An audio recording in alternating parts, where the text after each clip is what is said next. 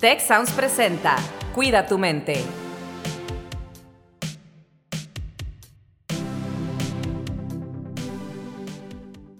Hola, ¿qué tal? Les doy la más cordial bienvenida a este nuevo episodio de su podcast Cuida tu mente. Mi nombre es Carlos Ordóñez y me acompaña Rosalinda Ballesteros. ¿Cómo está Rosalinda? Hola, ¿qué tal Carlos? Un gusto saludarte como en cada episodio y hoy con invitada de lujo porque nos acompaña Andrea Monsanto, que ya ha estado antes con nosotros, que además fue maestra tuya y mía en un curso de compasión integral y ahora es parte del equipo de bienestar integral del TEC de Monterrey. Andrea, un gusto tenerte de nuevo con nosotros. El gusto es mío, muchísimas gracias por invitarme. Andrea, pues el episodio de hoy es para platicar sobre la diferencia entre autoestima y autocompasión. Son cosas que ya habíamos tocado en episodios anteriores, pero como siempre nos falta tiempo y siempre decimos te vamos a volver a invitar, ya ves que lo cumplimos. Entonces, pues el día de hoy queremos seguir platicando de esto. ¿Es lo mismo autoestima que autocompasión o cómo debemos empezar a, entender estos términos? Bueno, pues la verdad es que son dos conceptos parecidos, pero no iguales. Entonces, lo que dice Kristen Neff, que es eh, una de mis investigadoras favoritas en cuanto a la autocompasión, es que la autoestima tiene que ver con un concepto mental. Es como una foto que nos hacemos de nosotros mismos, quién soy yo, y me pongo como en una cajita, soy bueno, soy malo, cumplo expectativas, eh, qué tanto eh, yo puedo lograr, eh, cómo me comparo con los demás, cómo me ven los otros. Entonces vemos todo este concepto muy basado en esta actividad mental. Mientras la autocompasión es más determinada por la manera en que yo me relaciono conmigo misma. ¿Sí? Entonces es más del corazón. ¿Sí? Cómo yo me conecto conmigo misma más que como yo pienso acerca de mí misma. Entonces, me pareció súper fascinante esta diferencia tan clara que yo creo que captura eh, pues lo que estamos hablando aquí en este, en este podcast. Wow, sí, y, y en realidad, bueno, aquí a mí me suena por lo que comentas que la autoestima en muchas ocasiones tiene que ver con compararnos con un modelo mental que podemos tener de cómo deberíamos ser o compararnos con otros cuando la autocompasión deja fuera esa comparación y simplemente es aceptarnos, ¿no? Como somos y con las, eh, pues, eh, fortalezas y áreas de mejora que a lo mejor tenemos, pero como bien dices, querernos y aceptarnos como somos, ¿no?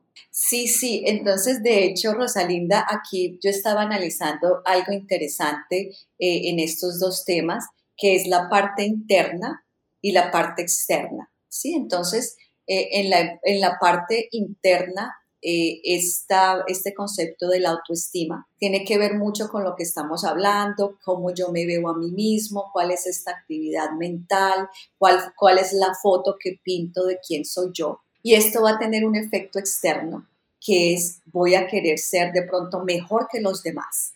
Y en, en relación a cómo me vea diferente al otro, entonces mi autoestima va a subir. Si yo logro grandes cosas en comparación con las personas que me rodean, mi autoestima está entonces alta. Sin embargo, la autocompasión cambia porque la autocompasión tiene que ver en esta parte interna en aceptar mi vulnerabilidad. Entonces no importa si yo estoy arriba o estoy abajo, yo puedo sentirme bien conmigo misma porque mi valor no viene de cosas externas. Y en esa orden de ideas, entonces lo que vemos es que en la parte externa, la autocompasión tiene una, eh, un elemento de humanidad común. Cometí un error eh, o tiendo en general a verme más como, no soy muy, diferente, muy diferente al otro, independiente si he logrado grandes cosas o no, nuestra esencia es la misma. Entonces vemos cómo la autoestima crea distancia hacia el otro y cómo la autocompasión crea cercanía y conexión.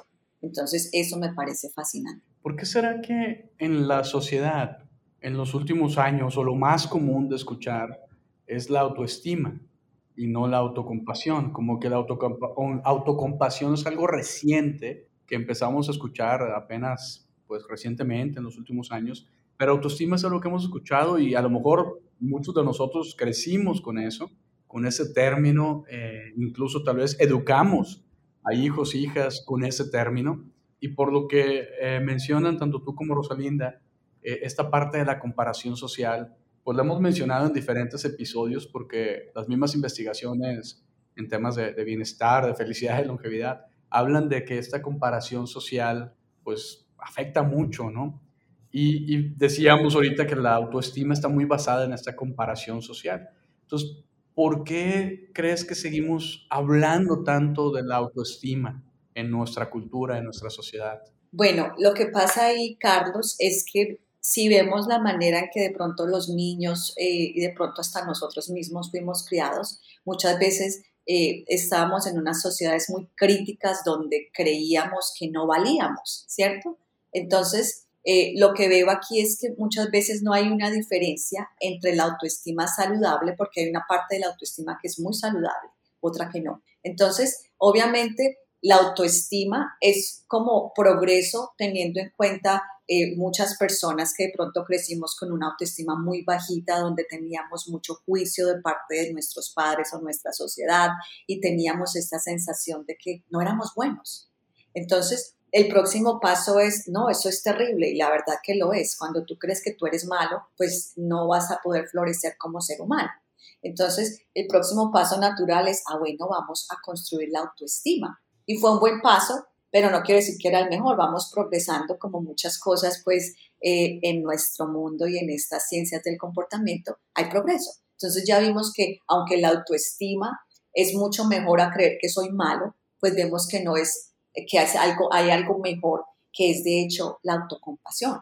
Pero no quiere decir que ese paso de sentirnos muchas veces o de crear eh, de pronto sociedades con una autoestima demasiado bajita, no quiere decir que no, haya, no hayamos progresado, es solamente un paso más allá donde vemos que hay una mejor manera de hacerlo. Fuera de eso, como te decía Carlos, aquí muchas veces no hubo un entendimiento entre la autoestima más positiva, porque hay un aspecto que es positiva, que positivo, que es yo me siento bien conmigo mismo y eso me va a llevar a hacerme sentir feliz. Pero ¿cómo llego allá? Y ahí es donde entonces miramos los detalles de la autoestima y vemos que de hecho hay una autoestima saludable. Cuando se trata precisamente de esto de quererme a mí mismo, eh, de sentir que valgo, pues eso está súper bien. El problema es cuando enfocamos ese valor a cosas externas. Entonces ahí entramos en conflictos porque nuestra autoestima se puede desboronar dependiendo de lo que pasa en el mundo externo. Y esto que dices creo que es muy importante porque yo escucho con frecuencia un comentario de decir, por ejemplo, cuando alguien actúa de manera eh, como celosa, criticando a los demás, entonces de pronto alguien dice, es que tiene problemas de autoestima, no es lo que estamos haciendo nosotros, sino sus problemas propios de autoestima, ¿no? Y entonces ya el término como que se ha alejado cada vez más de esa estima de sí, ¿verdad? Que es esta parte valiosa de conocernos y querernos a nosotros mismos. Eh, y tal vez por eso el, concepto de autocompasión es un mejor concepto el día de hoy, porque incluso ya la autoestima, pues es un término que ha perdido este valor, ¿no? Entonces, eh, se complementa con la autocompasión, es mejor dejarlo, trabajarlos juntos, recuperar esto que dices de la parte valiosa de la autoestima. Claro, definitivamente. Y lo que yo creo que también es importante ver aquí, que una de las razones por las cuales nos estamos alejando de la, de la autoestima es porque hemos visto que, de hecho, pues no funciona muy bien y nos lleva al narcisismo. Entonces, ¿qué pasa muchas veces cuando eh, estamos eh, tan rodeados de halago y todo está súper bien y perdemos como esa capacidad de pensar que nos tenemos que ganar las cosas y tenemos como un sentido de que no lo merecemos todo, pues ahí entramos eh, otra vez en, en una parte que nos puede de hecho afectar. Entonces, en vez de llevarnos al narcisismo, eh, la autocompasión nos lleva a esa humanidad común. Entonces ahí vemos precisamente eh, que ahí no hay necesidad de hundir al otro, ¿sí? Porque muchas veces eso es lo que pasa con la autoestima. Si, si esa autoestima tiene un elemento muy fuerte de cómo yo me comparo con los demás, entonces lo que tengo que hacer es estripar el otro y así me elevo yo, ¿cierto? Entonces, por eso eh, la autocompasión es pues eh, favorable porque no tiene este aspecto de que si tengo mucha autocompasión, entonces voy a querer eh, minimizar el otro. Fíjate, tendré que esto me deja pensando en, muchas cosas, ¿no? Porque pues a través de, de, los años se han hecho diferentes investigaciones, ha habido diferentes tendencias, movimientos eh, en psicología. Ahorita pues como Rosalinda conoce muy bien toda esa parte de psicología positiva, este, en su momento, hace unas décadas, pues se hablaba mucho también de la parte de la autoestima. Y recuerdo que Christine Neff comentaba que en un estudio que esta generación en la que, que tenemos hoy en día es la generación más narcisista de la historia. Eh, y bueno, ahí podemos ver los selfies y los videos y el acomodarte y verte y los likes. Y eso va relacionado otra vez a esta parte de, de comparación social y de comparación con, con uno mismo, ¿no? Pero eh, lo mencionaba como una, una especie de, se habló tanto de autoestima por tanto tiempo como si fuera algo súper bueno, que pues nos provocó esta generación narcisista, ¿no? Que en sí mismo supongo que trae pues algunos detalles también que hay que ponerle atención, ¿no? No sé qué tan narcisista no sé qué tan eh, compatible sea el narcisismo con la autocompasión. Yo pienso que son bastante eh, pues eh, separados porque la persona narcisista tiende precisamente a enamorarse de sí mismo y a como estar en un, en un mundo demasiado elevado donde son, están muy preocupados por sí mismos, y pues como en, en, una, están como en una realidad alterna donde eh, pues crean todo su mundo alrededor de qué tan fascinantes son y tratan muchas veces estas personas narcisistas de minimizar sus errores, es demasiado difícil eh, aceptar si se equivoca porque pues están enamorados de ellos mismos y de todas sus cualidades, mientras la autocompasión te lleva precisamente a lo contrario, a tener más humildad y si te equivocaste es como, ah, bueno, me equivoqué, pues no hay problema, es, eh, hay un sentido otra vez de esta humanidad común donde yo puedo aceptar más fácilmente que me equivoqué y eso no va a aceptar, no va a afectar esa, esa foto que yo tengo de mí mismo porque no está basado en, en toda esta realidad eh, que yo voy creando acerca de lo fascinante que soy. Entonces, sí creo que eh, pues eh, son dos términos y dos conceptos que pueden ser bastante exclusivos el uno del otro. Oye, y también se dice, y, a mí me gustaría como irnos moviendo hacia, entonces, ¿cómo desarrollo yo o qué ejercicios, eh, temas puedo hacer para tener más autocompasión? Pero también eh, tiene que ver desde lo que te escucho con algo de la vulnerabilidad, ¿no? O sea, alguien que ve retada su autoestima, por ejemplo, al equivocarse, o al encontrar a alguien con virtudes o, competencias mejores que las propias en algún ámbito de la vida, que no tiene nada que ver, ¿verdad? Pero eh, puede entonces sentirse vulnerable y pareciera que la autoestima no es compatible con la vulnerabilidad, pero la autocompasión sí. Correcto, es que eso es, eso es lo fascinante acerca de la autocompasión, porque con la autocompasión estás más bien seguro, es un gana-gana por donde sea, porque si lograste algo bueno y pudiste triunfar, súper, tú estás contento con tus logros, pero si caes y, no puedes lograr algo, también estás bien porque puedes abrazar tu, tu vulnerabilidad y tus fragilidades. En cambio, lo que vemos con la autoestima es que muchas veces depende de las cosas externas, qué tanto éxito yo tengo, cómo me está yendo en mi vida. Y mientras todo vaya hacia arriba y vaya bien, la autoestima me sirve. Pero el problema es cuando las cosas no van bien, porque entonces ahí cómo nos vamos a levantar si en el fondo de nuestra autoestima está la necesidad de alcanzar X o Y.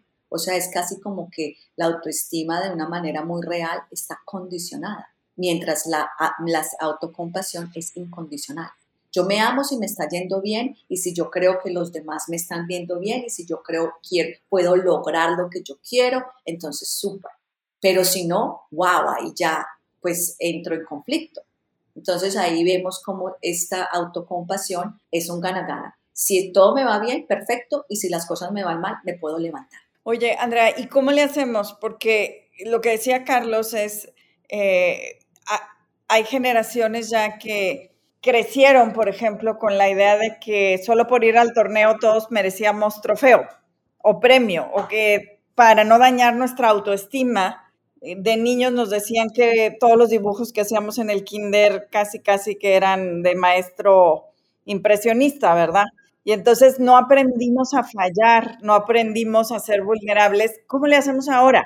¿Cómo nos acercamos más hacia la autocompasión? Lo, la belleza de, nosotros los seres humanos, Rosalinda, es cómo podemos cambiar, ¿cierto? Entonces, eh, no importa qué tan fuertes sean ciertos patrones, eh, en el momento en que yo decido ver las cosas diferentes y tener otro, eh, otra perspectiva de mí mismo, entonces, como, como todo al principio de pronto hay cierta resistencia, pero con la, la práctica es el maestro. Entonces, ¿cómo le hacemos? Primero que todo, nos calmamos, ¿sí? porque muchas veces lo que pasa es que todo esto es tan inconsciente y estamos corriendo todo el tiempo y estamos eh, de hecho, viviendo nuestra vida desde la inconsciencia y no notamos nada. Entonces, ¿cómo le hacemos? Primero calmarnos, tener eh, ciertas prácticas de autorregulación emocional donde podamos estar más conscientes y poder ver estas cosas. Entonces, cuando yo puedo ver, bueno, eh, aquí estoy fallando, aquí estoy entrando en este, en este estado mental negativo en el que pienso que todo, eh, me lo merezco todo y si de pronto me sentí súper mal porque algo no me salió bien, entonces me estoy eh, autoflagelando. Si yo lo puedo ver, entonces lo puedo cambiar. Y de hecho, eh, Brené Brown hablaba del poder como la capacidad de ver algo, poder tener esa, esa conciencia de algo, después poder notar cómo hacerlo diferente y cambiar. Entonces todos tenemos el poder de hacer cambios si lo deseamos y muchas veces son estas prácticas eh, diarias y estas prácticas que podemos llevar como prácticas formales lo que va entrenando esa neuroplasticidad. Entonces hay, hay de hecho eh, meditaciones como la meditación de amor y amabilidad que hace precisamente eso, ayudarnos a reentrenar nuestro, nuestra mente y corazón para pensar de una manera diferente y sentir de una manera diferente. Entonces ahí llega la autodisciplina como ese pilar esencial de cualquier cosa que queramos hacer. Andrea, pues eso me parece muy interesante, como, como siempre, muy enriquecedor. Y me quedo pensando mucho en nosotros, ¿no? O sea, ustedes como madres de familia, este, yo como padre de familia, cómo educamos a nuestros hijos, la importancia de distinguir esto, la autoestima que hemos escuchado por tantos años, ¿no? Los diferentes posibles efectos nocivos que tiene versus la autocompasión. Y, esta parte de ser autoconscientes, ser disciplinados, que como dices, es una, pues, una clave para cuando queremos cambiar. Podemos cambiar, pero pues a veces nos toma mucha disciplina, em, mucha autodisciplina y autoconocimiento, ¿no? Entonces, em, quería yo aprovechar para invitar a nuestra audiencia, porque tú tienes unas pláticas, unas charlas de bienestar que salen por uno de los canales institucionales del TEC de Monterrey, que es live, L-I-V-E, live.tech.mx. Cada martes a las 5 están abiertas a todo público y ahí tocas más temas relacionados con esto que estamos hablando. Entonces quería aprovechar este episodio pues para invitar también a nuestra audiencia que está pues en diferentes países que puedan eh, aprovechar estas pláticas además de este podcast, este episodio, ¿no? Y, pues bueno, voy a hablar también de emociones positivas que van muy relacionadas con esto. Entonces, pues bueno, quería agradecerte, Andrea, por estar aquí y estamos pues ya llegando al cierre de este episodio y me gustaría, este, pues, si nos puedes recordar, por ahí lo mencionabas en un episodio anterior, que había tres pasos que Christine Neff recomendaba, ¿no? Y están muy alineados a esto que ya comentaste, ¿no? Para llegar a esta parte de autoconocimiento. Y, son esas cosas muy útiles que cualquiera, cualquier persona, como estudiante, como padre de familia, cualquiera, puede utilizar para irse encaminando a esto, ¿no? Súper, con muchísimo gusto. Entonces, esos tres pilares de la autocompasión, primero, la amabilidad hacia nosotros mismos. Sí, es muy importante desarrollar esta eh, capacidad de ser más amorosos y querernos más. Es sencillo, eso es como lo primero. Eh, lo segundo, recordar esa humanidad común. Entonces, cometí un error y no lo cojo tan a pecho, sino que puedo tomarlo más a la ligera, darme cuenta que todos cometemos errores, aprender de lo que sucedió, pero pues no autoflagelarme, esa parte de la humanidad común es esencial.